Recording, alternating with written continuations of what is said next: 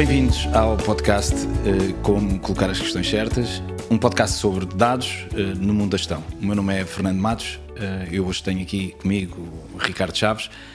o Ricardo é um especialista em pagamentos digitais, um homem que tem trabalhado muito nas áreas de inteligência artificial e dados. curiosamente, começou ou estudou Direito, uh, o que é uma curiosidade, já, já lá vamos. É diretor executivo do Centro de Excelência da uh, Inteligência Artificial do Banco PPI, passou por uh, McKinsey, CIBS, agora no, no BPI. é um prazer ter-te aqui connosco. Obrigado por teres aceito o nosso desafio. Deixa-me perguntar-te como é que os dados uh, entraram na, na, na, tua vida como é que um, homem que estudou a lei vem parar este, este mundo. Muito obrigado pelo convite, é sempre um prazer uh, estar contigo e sempre um prazer uh, ter este tipo de conversas. De facto, eu comecei por estudar Direito por influência familiar. Eu queria tirar Engenharia Física e o meu pai é advogado e, e exerceu alguma influência sobre mim. Acabou por me convencer um, a, a, ir para Direito. E ia quase começar a carreira académica em Direito quando cheguei à conclusão que estava totalmente saturado do Direito. E, e nessa altura optei por seguir carreira uh, na gestão primeiro na banca de investimento e, e, Ministério das Finanças, onde eu já tinha trabalhado como, como aluno num grupo de, de professores eh, a rever o enquadramento orçamental. E depois no meio disto entrei na McKinsey um pouco mais tarde, onde foi onde eu estive mais tempo e os, na McKinsey sempre trabalhei muito próximo de uh, Analytics. Talvez por vir de direito havia sempre a dúvida se eu tinha alguma capacidade para me aguentar em ambientes de, uh, que fossem analiticamente desafiantes. Então eu estar muito ligado a pricing, segmentação Uh, tudo sempre em marketing and sales, e é aí que surge o. E é nessa altura, em 2015, 14, que começa a aparecer o machine learning e surge um hub em Madrid dedicado apenas a Machine Learning e Advanced Analytics, e foi aí que eu me juntei. E depois na CIBS também tive a oportunidade, eh, tinha várias áreas, mas uma delas era a, área de antifraude, e onde tivemos a oportunidade também de fazer uma transformação de uma, de uma área que funcionava fundamentalmente com regras e com uma operativa muito old school para uma operação que nós chamamos AI First, em que os modelos de machine learning entravam sempre em primeiro lugar. Foi um desafio muito interessante e que reduziu a fraude em, em quase 70% no, nos pagamentos online. Uhum. E, e, depois tive este desafio de me juntar ao BPI com uma ambição aí eh, enorme de, de fazer da inteligência artificial um motor de transformação do banco como um todo. Uh, e eu confesso que quando perante esse desafio não podia dizer que não, porque eu acredito mesmo que a inteligência artificial deve ser enquadrada enquanto motor de transformação e era a primeira vez que tinha essa oportunidade assim tão, tão vasta e numa organização que eu, que eu admirava muito e aqui estou. Muito bem, olha, super interessante. Um, o que, se calhar começando pela, pela primeira questão, há um tema que eu tenho vindo a enfatizar, enfim, nos últimos anos, e já me deverás ter ouvido falar sobre isso, que é colocar as questões certas, o que, uh, enfim, poderia não ser tão evidente para, para alguns, o que é que isso tem a ver com, com a área de data science, hoje, se calhar, é mais evidente para quem usa o chat GPT e se não colocar a questão certa, muito provavelmente a resposta não virá mais uh, adequada. Uh, o que é que o que é que eu gostaria de, de, de colocar? Exemplos, uh, ou um exemplo que, em que claramente uh, ter definido bem o problema ou ter colocado a questão certa aos dados ou, enfim, o projeto que estavam a fazer nesta área uh, tenha feito verdadeiramente a diferença. Consegues partilhar um. Consigo, eu, eu, sou um grande crente nessa filosofia de que a questão certa faz toda a diferença. Eu até entraria na resposta a essa questão por salientar o seguinte: eh, eu acredito muito que esta área vive, obviamente, os data scientists eh, e todos os, os data engineers, os, os ML engineers, têm uma, uma importância decisiva, mas há aqui uma figura eh, que, tem, que tem uma importância crítica na forma como o problema é construído, que é o business translator. Podem lhe dar vários nomes, eu gosto deste, porque eu realmente acho que a componente de tradução para o negócio é, é muito importante. E, e, eu acho que o tema das perguntas certas começa logo do lado do negócio. E dou aqui um exemplo: um modelo preditivo que seja afinado, modelo clássico, indiferente, o, indiferente um pouco o algoritmo que estejamos a usar, portanto, qualquer gradient boosting, eh, random forest, é um pouco o que vamos, é muito mais relevante entender o problema do negócio que está por trás. Um modelo preditivo desses, quando é afinado para churn, gerir churn ou gerir, por exemplo, propensão à venda, eh, a pergunta que se faz tem de ser eh, muito diferente. Porquê? Na venda, quando nós falhamos uma e estamos a contactar alguém que não tem interesse no produto, Uh, tipicamente, este tipo de modelos estão-nos a trazer um cliente que até é razoavelmente parecido. E, portanto, primeiro, não é grave estarmos a falar com alguém que não seja exatamente aquele que iria comprar inercialmente, porque ele provavelmente até é bastante parecido e até conseguimos com a explicabilidade perceber a que título é que ele é parecido. Uh, e porque tipicamente quando nós montamos uma operação de venda, estamos a, a colocar, uh, é mais uma gestão de um business case, ou seja, até que ponto é que se justifica investirmos recursos de vendedores, não é? Uhum. Até ao nível de precisão que nós estamos a conseguir com o modelo. Quando é um caso de gestão de churn, é muito diferente. Porquê? Porque a precisão do modelo é crítica, ou seja, a última coisa que nós queremos é estar a ligar a um cliente e de repente lembrá-lo de que até poderá eh, ou renegociar ou sair, e portanto, obviamente, a pergunta aí já tem que ser feita de uma forma completamente diferente. Mas não tem a ver só com. Hum, temas puros negócio. Outro exemplo, um, tecnologia. Nós, quando fazemos um modelo, uh, temos que pensar que tipo de operativo é que ele vai servir uh, no banco. Por exemplo, se é um modelo que detecta, isto é uma opção que estou aqui a tentar trazer sempre casos reais, eh, que já trabalhei. Um modelo para detectar eh, fraude eh, nos primeiros 90 dias de um seguro, por exemplo, que uhum. é uma uhum. coisa que eu não sabia até trabalhar nesse caso de uso, que existe efetivamente.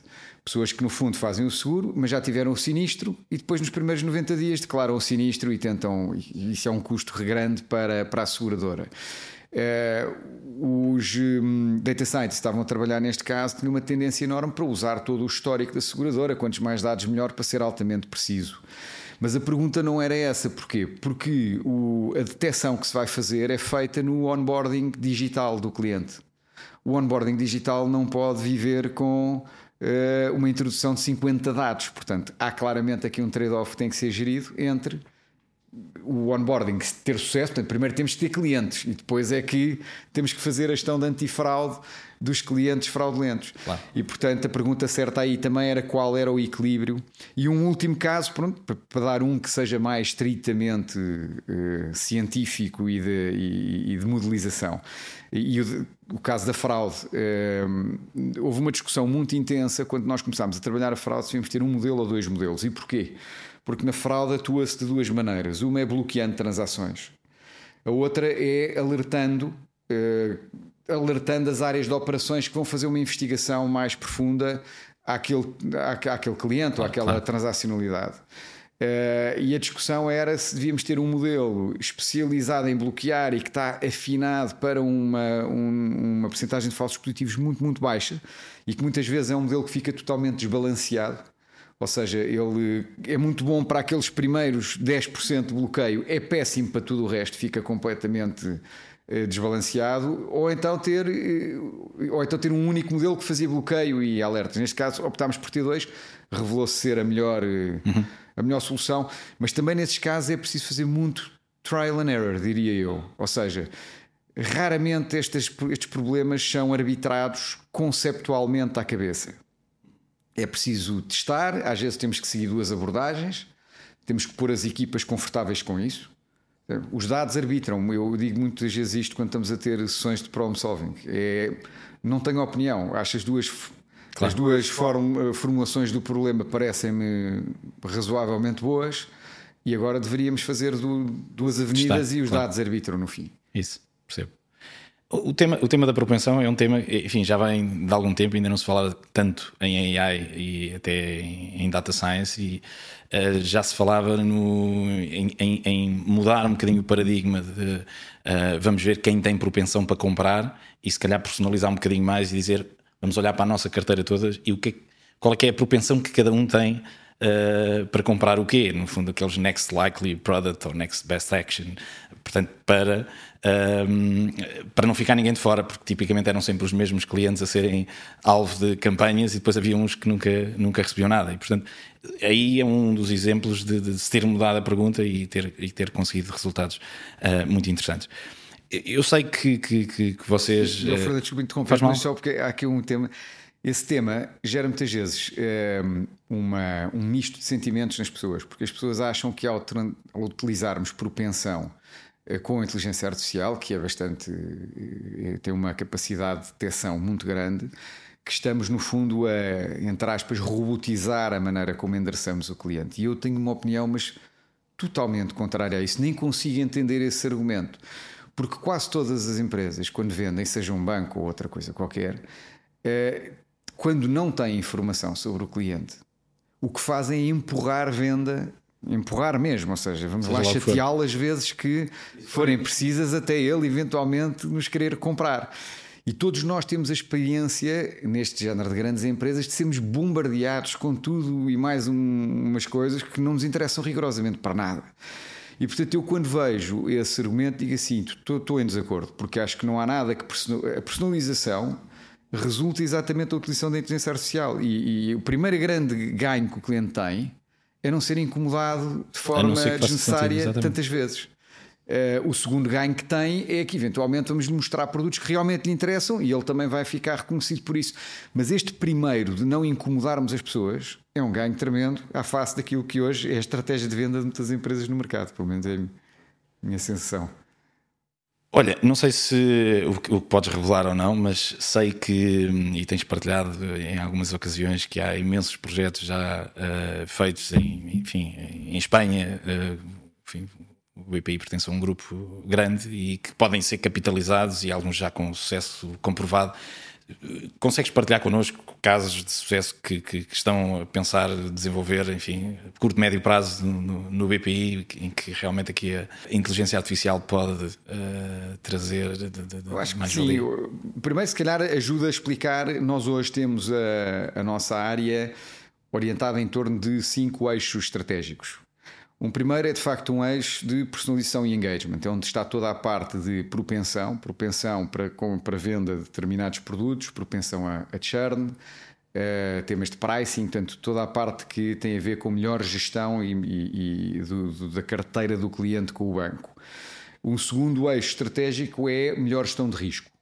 Aqui entram temas como uh, o risco financeiro, portanto, desde logo, melhor, melhor avaliação de risco, uh, que é, o trabalho de um banco é, é avaliável em risco, na realidade, é talvez um dos principais, mas também temas de fraude, risco operacional. O terceiro grande eixo é um tema de eficiência de operações.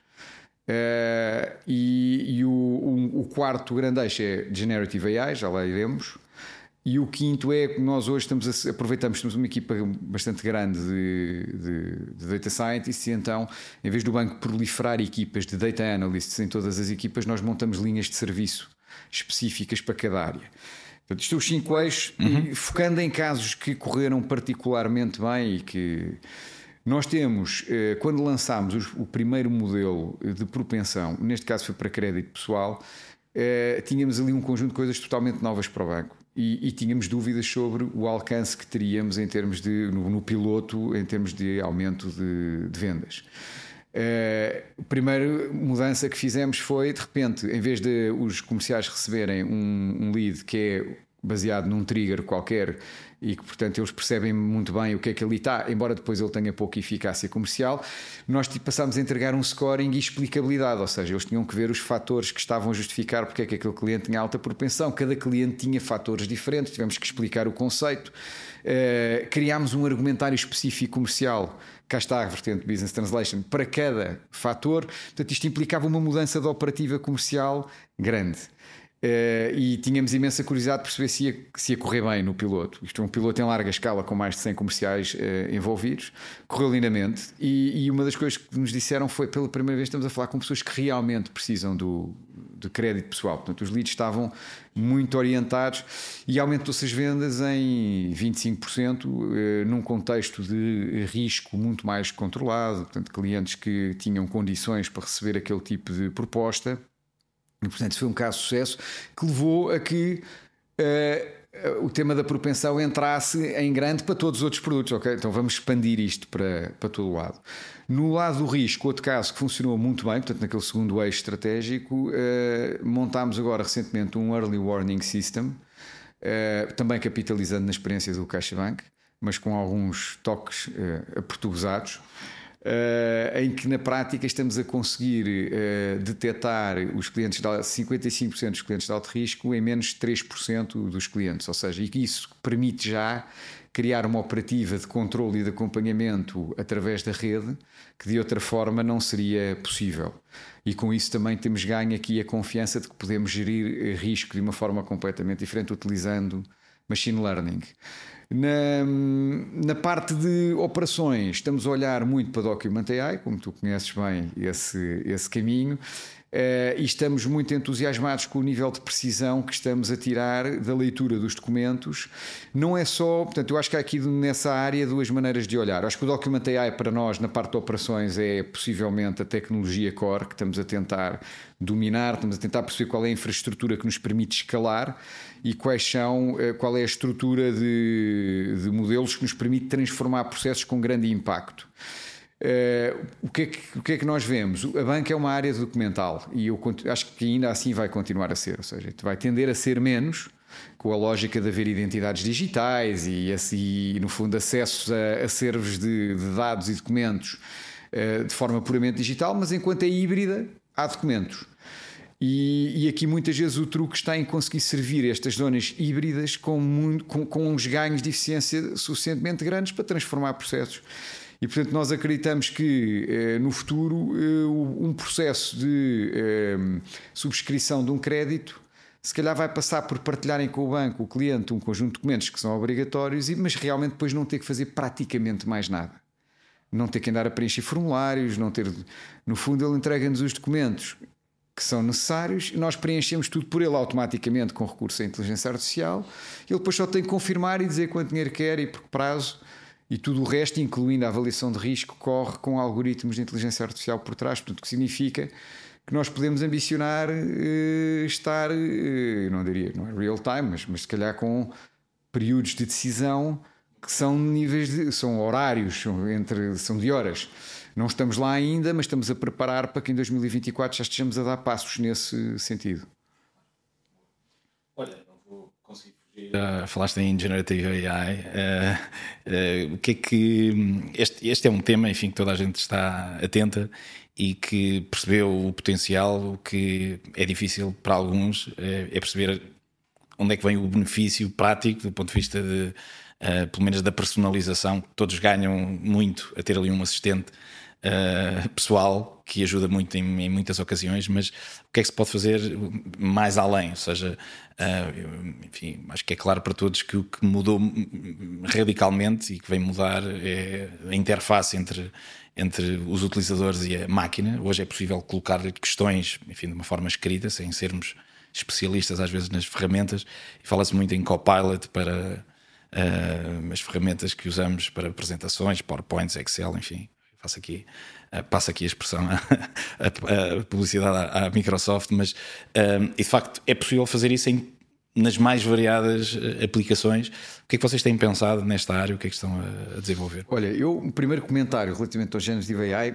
e, e, já vais perceber onde é que eu vou querer chegar, é que ele tem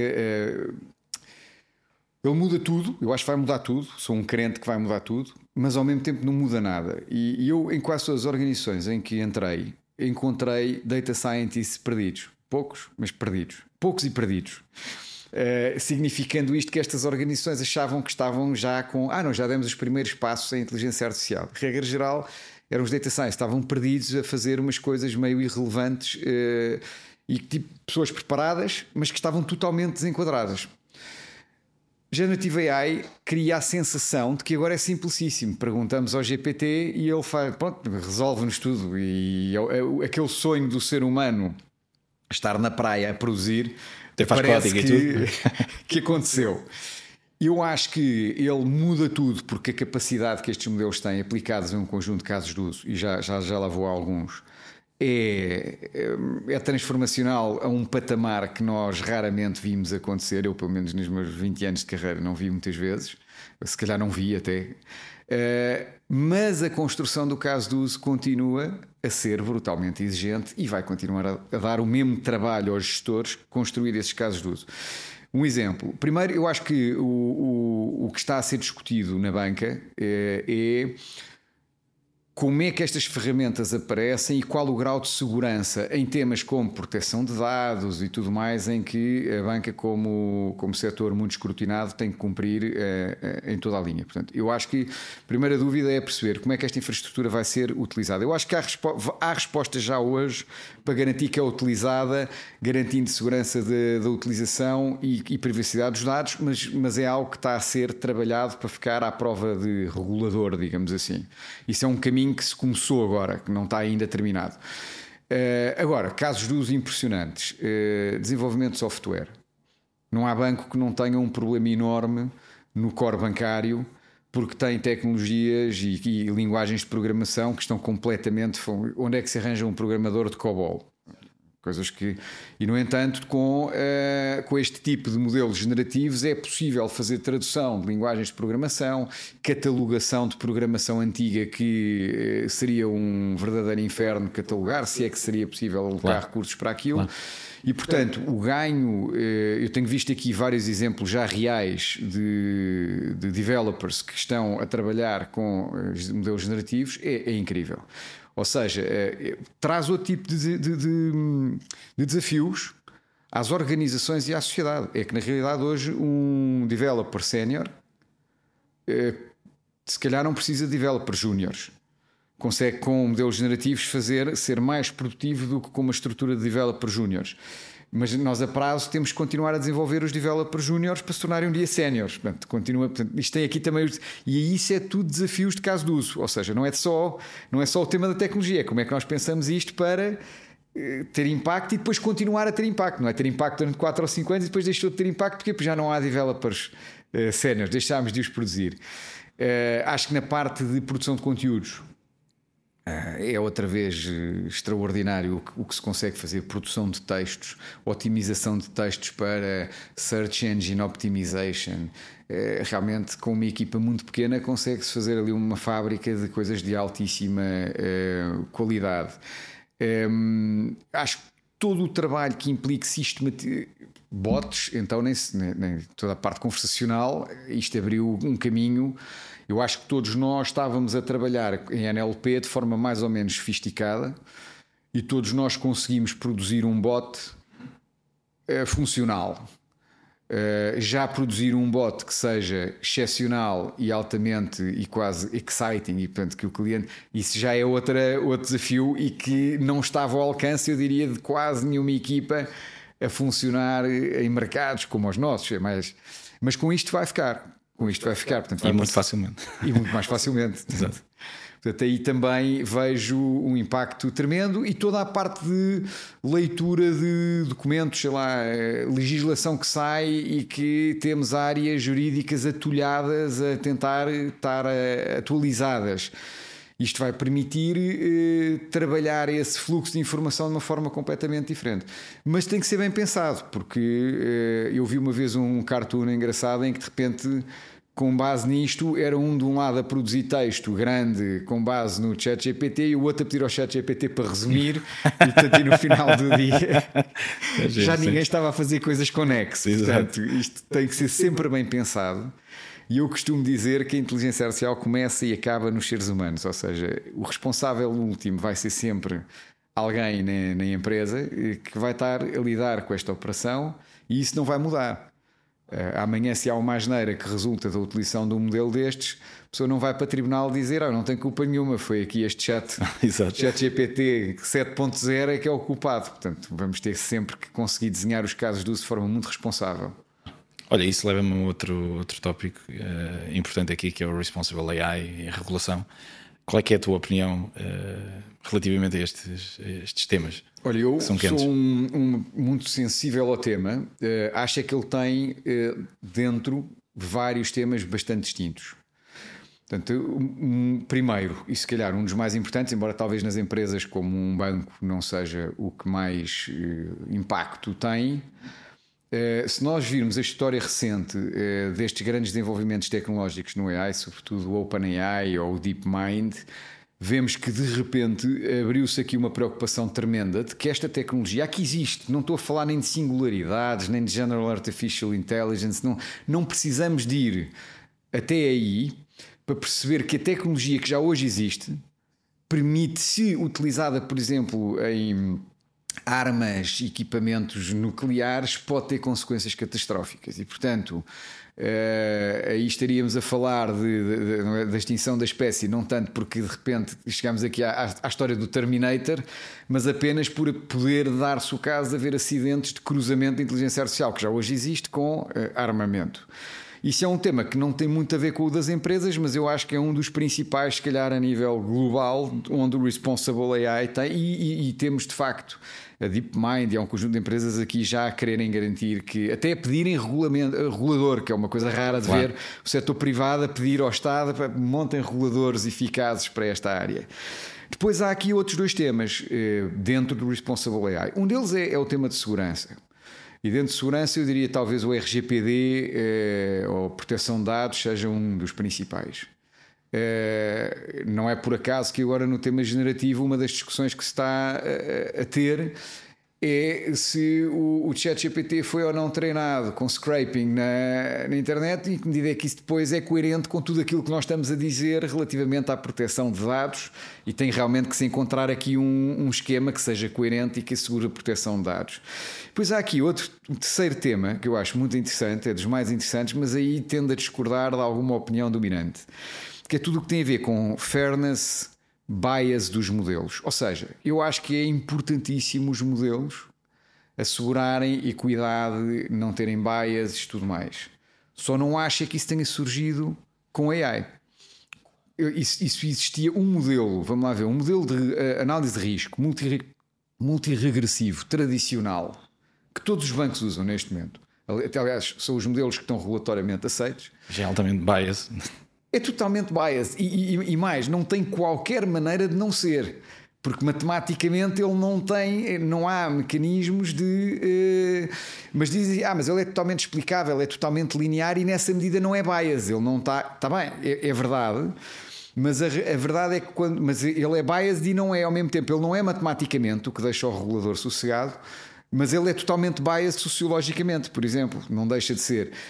Quando se utiliza modelos de machine learning, por um lado também é verdade, sejamos aqui claros, que esse bias pode aumentar, pode porque o modelo é não linear e, portanto, consegue eh, agravar alguns dos bias, mas também é verdade que muita da luta contra esse enviesamento é muito mais fácil de fazer. Eu vou dar um exemplo concreto. Isto era um vento, um, um eh, lead data scientist de um, venture, de um, fundo de venture capital. E ele estava a dizer: em algum. Nós não temos aqui. Zona, há zonas da sociedade têm poucos empreendedores, pouca exposição.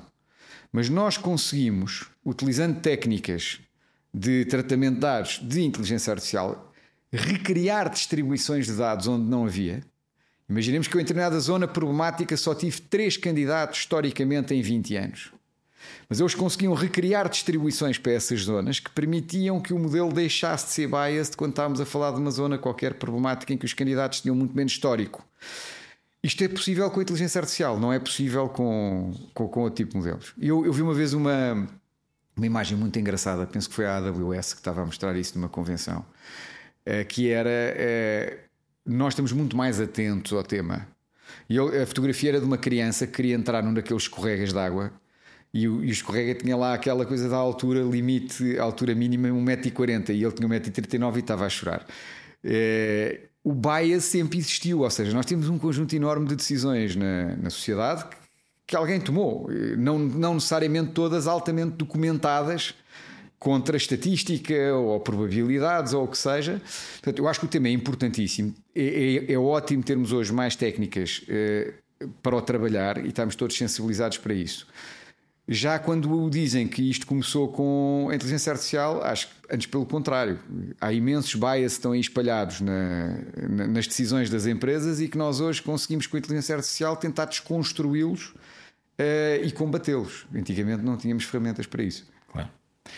Olha, às vezes ehm, alguns gestores uh, tendem a enfim, ter mais dificuldade de tomar decisões, às vezes de avançar com alguns projetos nestas áreas, porque o resultado final nem sempre é tão evidente. Ou seja, quando nós vamos desenvolver um portal web ou outra uma solução de desenvolvimento de software, no final há um resultado, enfim, mais bonito, mais feio, mais à direita, mais à esquerda, sai sempre qualquer coisa. e nestas áreas muitas vezes nós estamos a fazer investigação, é desenvolvimento e investigação, e o resultado às vezes não é bem aquilo que nós queremos. Consegues partilhar alguns casos, enfim, menos positivos também é interessante, às vezes eh, inspirar outros a não fazer projetos que não tenham corrido tão bem como aquilo que era. Consigo, consigo. Olha, um, um. Nós temos produtos não financeiros no, no banco e, e, tivemos uma. Havia ali uma hipótese de ajudarmos uma equipa que ia lançar umas campanhas e, e, nós tivemos uma discussão interna. Temos, são áreas normalmente onde há muito menos dados. Portanto, eu, para mim, onde fico sempre mais nervoso é onde eh, nós partimos de zonas em que não há histórico. E como sabemos, isto é Big Data. Quando há histórico, há, sempre caminhos que acabam por correr bem. Quando há menos, é mais difícil. E então tivemos que primeiro pensar bem que tipo de modelos é que queríamos construir, e... mas o ponto ali até foi mais. Uh, atirámos para uma campanha muito, muito, muito específica. E, e, e, o problema muitas vezes é quando vamos para coisas muito específicas e não há histórico, a probabilidade de falhar aumenta e às tantas aumenta até um, até um patamar que se calhar até nem devíamos lá ir. Mas fomos e experimentámos e falhámos redondamente. E, e, eu acho que aqui o que nós temos vindo a fazer com as equipas do, do banco é, é dizer o seguinte: olhem, nós acreditamos neste caminho, expomos o caminho, portanto, isto é a razão porque acreditamos que pode resultar. Se não resultar, o que é que acontece? Nós somos do banco, estamos cá amanhã e depois da manhã e depois, depois da manhã, portanto, continuaremos a tentar.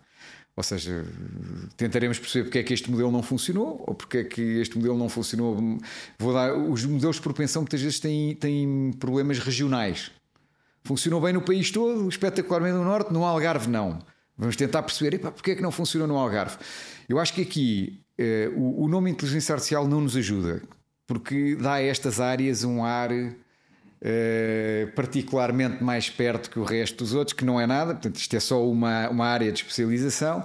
E eu acho que nós temos aí que nos posicionar, tentar posicionar bem, ir junto às equipas, explicar que somos mais uma peça da engrenagem de transformação do banco uh, e que requer aqui um, olear um conjunto de, de equipas em torno de uma transformação. Eh, e dizer-lhes que nós vamos falhar. E quando falharmos, queremos que eles nos digam e que nós vamos estar aqui eh, não a, fingir que oh, entreguei-te o modelo, é ótimo, fazes favor é de fazer o teu trabalho, não, tentar perceber porque é que não deu, rever o modelo no que for preciso, às vezes é rever a operativa. Eh, portanto, eu acho que trabalho de equipa é, é o cerne para conseguir pôr as equipas à vontade para falharem, mantendo uma ambição grande de transformação. Isto agora é uma pergunta um bocadinho mais uh, pessoal, enfim, tem tudo a ver com aquilo que nós estamos a falar, mas um, ehm, eu sempre conheci uma pessoa que, apesar de teres vindo, enfim, de outro, de outro código, Código Civil, um, ehm, mas que sempre quiseste entrar em profundidade nos temas, uh, enfim, que estávamos a abordar. Uh, e, e, recentemente foste para um desafio novo de ainda ir mais fundo e ir aprender outra vez na universidade.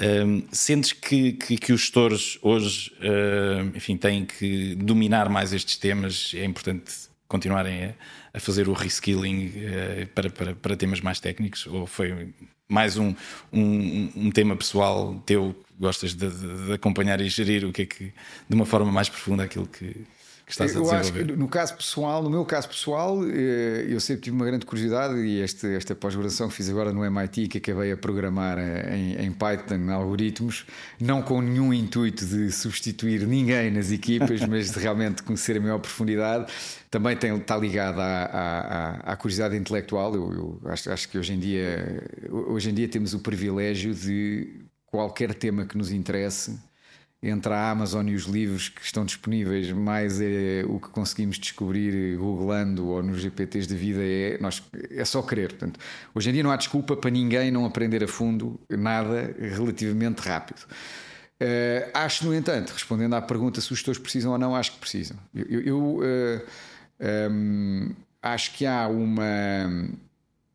A maior parte das indústrias estão-se a digitalizar, estão no seu core se não se digitalizaram antes, a maior parte dos que estão atrasados não se digitalizaram porque há muito pouca sensibilidade dos top, dos, dos top managers eh, relativamente ao que é que é necessário existir de infraestrutura, eh, de front-ends, de equipas, de talento para o fazer, e quando não existe, depois a, a base não se consegue entregar. Uh, isso leva-me a crer que hoje em dia metade das equipas executivas deviam saber de tecnologia e que, ao não saberem, Uh, e delegarem por completo isso para tecnólogos que não percebem também de negócio e que, portanto, são puramente técnicos, relegam para fora da principal zona de discussão, que é a Comissão Executiva ou os comitês que estão próximos da zona da, da, da Comissão Executiva, os principais temas de transformação da empresa. E, portanto, depois como é que a coisa pode resultar? Eu diria, não pode, não, é que não resulta mesmo. Uh, e hoje em dia qualquer, qualquer administrador do banco tem de saber o que é que é uma API, o que é que, o que, é, que é uma infraestrutura de dados, o que é que. Porque senão vai estar fora de, da discussão de, das principais, quando se está a discutir a usabilidade do cliente relativamente ao produto A ou B ou C não vai conseguir perceber uh, os trade-offs principais, porque é que uma coisa demora 18 meses a fazer e outra é útil e ao mesmo tempo demora dois meses e portanto é muito mais, uh, mais lógico focarmos nessa. E este tipo de discussões requer hoje em dia um conhecimento tecnológico. Tem na definição do problema colocar as questões certas, não é? E repara, imagina o que é que é tu giras uma equipa destas, tu conheces bem esse desafio Uh, obviamente que eu, eu coloco-me sempre na posição do business translator. Portanto, eu não quero, eu fui fazer isto não com o intuito de substituir, nem de começar a programar e ser um programador. Mas de facto, quando estamos a fazer, nós fazemos umas shaping sessions muito divertidas para as equipas, porque juntamos toda a gente, juntamos os business translators, juntamos os, eh, os data scientists e os data engineers à volta da mesa em três ou quatro momentos chaves de um caso de uso.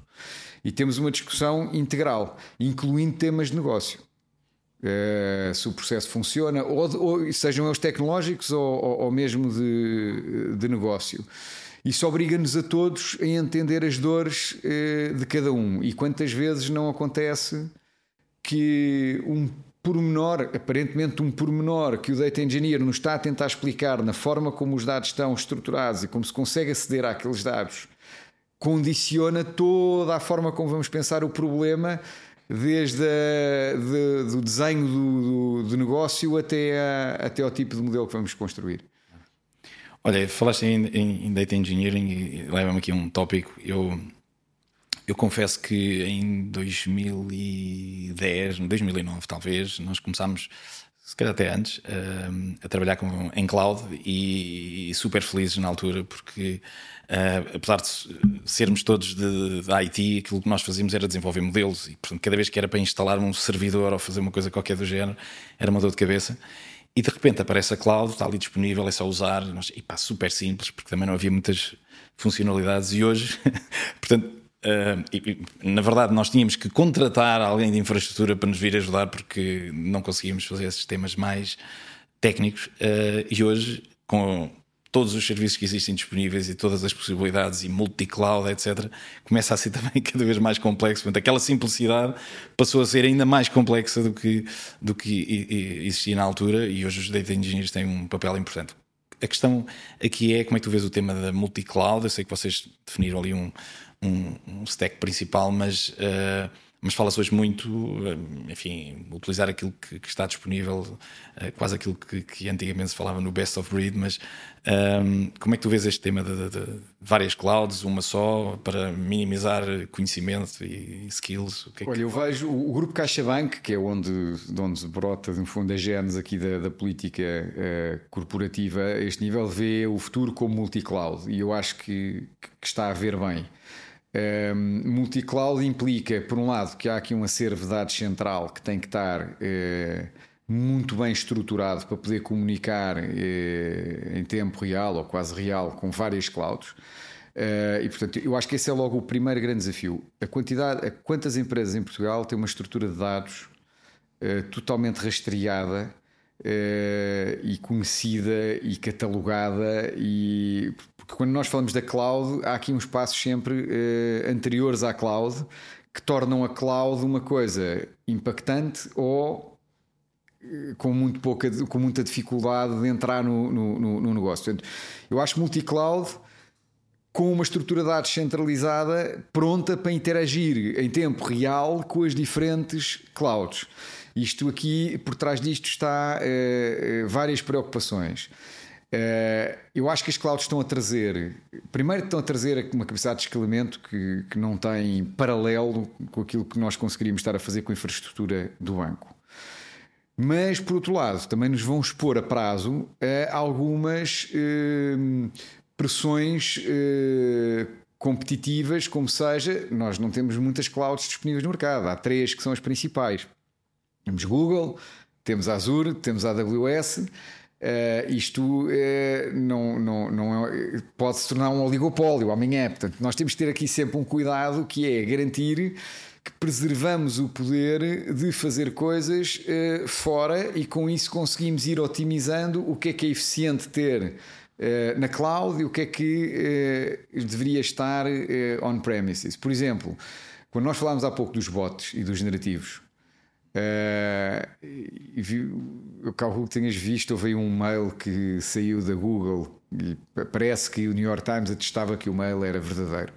E, e era um tipo da Google que dizia: Eu acho que a prazo nós não temos aqui um, uma vantagem competitiva suficientemente forte porque os LLMs que já estão hoje cá fora em, em open source, epá, quando houver o conhecimento de como ajustá-los à realidade dos bots e companhia de cada empresa e não só, uh, o on-premises vai vingar outra vez, porque vai ser mais eh, eficiente e mais barato fazer a coisa do lado.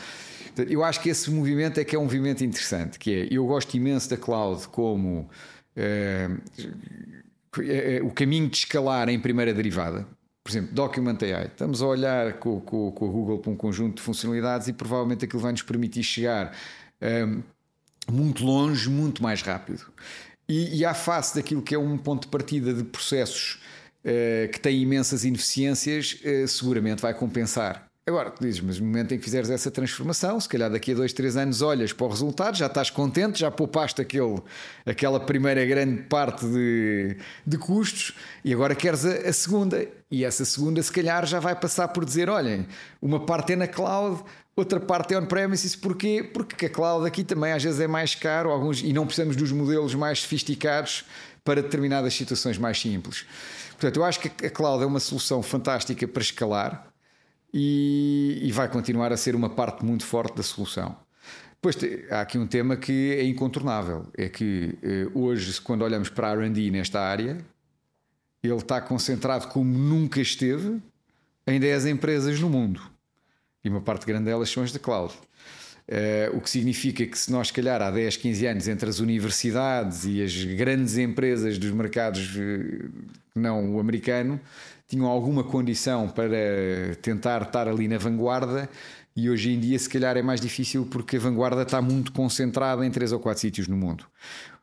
A vantagem que tem é que depois aparecem os, os, os chat GPTs da vida, ou seja, nós beneficiamos da vanguarda mais numa ótica de utilizadores e menos numa ótica de criadores e portanto... Há de ser sempre aqui um, um, um equilíbrio, equilíbrio, Um equilíbrio, exatamente, um equilíbrio. essa é a palavra certa. Olha, isto, hum, enfim, não é só na banca, acho que a nossa sociedade, o nosso mundo está a mudar muito rapidamente e, enfim, hoje diz-se que a inteligência generativa é uma, uma revolução, se calhar com, com, um impacto maior do que os telemóveis e do que a internet. Um, o, que, o que te queria perguntar é como é que tu vês a, a banca, um, que tendências é que tu vês, alterações, novos produtos, há aqui um desafio grande uh, que os bancos enfrentam neste momento, uh, enfim, alguns a, cada vez mais digitais e a, a, a fecharem agências, ou, ou, pelo menos algumas. Que, que, que, tendências é que tu vês na banca e qual é que é o papel da AI nesse. Eu, um, é, um, é um tema interessante. Primeiro, primeiro ponto que eu gostava de realçar: aqui há 15 anos começou-se a vaticinar o fim dos bancos. Quem, lesse, quem leia coisas escritas nessa, nessa época, e uh, eu acho que uh, os bancos são, uma, um, são entidades com bastantes provas de resiliência ao longo de, de muitos anos. Uh, eu acho o, o, primeiro fenómeno que eu acho interessante é que eu acho que nós estamos a poucos anos de perceber que aquilo que se passou nos mercados entraram as fintechs, as fintechs entraram, entraram bem, aumentaram a concorrência e as fintechs têm uma coisa muito interessante que é pegam normalmente num problema, tentam resolvê-lo da melhor maneira possível, levam ao extremo a Revolut quando, quando faz eh, soluções para travelers, a Klarna quando é para fracionar pagamentos nos pontos de compra digitais. Eh, mas são muitas vezes monoliners, ou seja, só trabalham numa pequenina franja de coisas em muitos países, portanto, são muito grandes, não por serem enormes em cada país, mas por serem por estarem em muitos países ao mesmo tempo, têm modelos muito digitalizados e, portanto, são alavancáveis para uma expansão internacional. Mas por trás disso estava sempre a ideia de que eles começavam a puxar o cliente por uma ponta e depois aos bocadinhos iriam puxar o cliente por outras pontas e acabariam a servir o cliente como um todo. Não temos visto isso acontecer, ou seja, eh, a expansão desses, dessas entidades de pagamento, que eu já seguia quando estava no mundo só dos pagamentos, para bancos universais em quem os clientes que confiam para colocar todo o seu, todo o seu dinheiro, todas as suas poupanças, portanto, todo, toda a sua vida financeira, não tem acontecido à velocidade que há 15 anos atrás se previa. Por outro lado, os bancos o que é que têm vindo a fazer? E eu acho que muito bem interpretaram melhor o que é que é o papel da inovação na banca. Ninguém pede a um banco que seja uma Apple que esteja constantemente a reinventar todo o setor.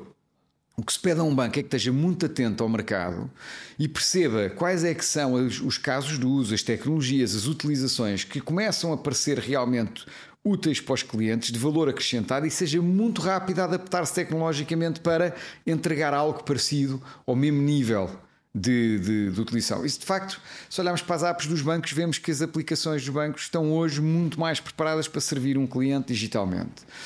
Uh, segundo desafio na banca que eu acho muito interessante. Isto só para dizer, primeiro desafio, que é o desafio das fintechs, eu acho que a banca tem conseguido atualizar-se bem e tem que continuar a, a, a, pedalar e a ver bem o que é que se passa no mercado e a copiar todas as soluções com, com, com sucesso. O, o, o segundo desafio da banca é muitas áreas não financeiras entraram para cima do, do, do, mercado financeiro. Quando olhamos para os cartões de fidelização de retalhistas, portanto, houve aqui uma, uma, uma entrada. Eu acho que a banca tem pela frente um desafio. A banca é, tem um, um cliente digitalizado na banca, visita a app mais de 30 vezes por mês. Não sei se há outro setor uh, em que o grau de. Há, há, há os, as redes sociais. Não há muitos eh, setores em que o grau de conhecimento de um cliente mais o grau de contacto via touchpoints digitais seja tão intenso como este. Agora dizem-me assim, mas o cliente vai lá fazer coisas específicas, não é? Portanto, o cliente quando vai fazer uma transferência não, não, não quer ser importunado, ah, veja lá este videozinho de 3 minutos. Portanto, obviamente que este, ele, ele, há, aqui, há que saber usar bem esta proximidade, não é direto. Uh, não é a mesma coisa estar a visitar redes sociais. Mas eu acho que o segundo grande desafio para a banca vai ser como transformar cada dia mais esta ligação muito próxima, muito frequente, em numa prestação de serviços mais rica do que aquela que a banca tem feito. Por um lado, passa por personalizar melhor os serviços financeiros.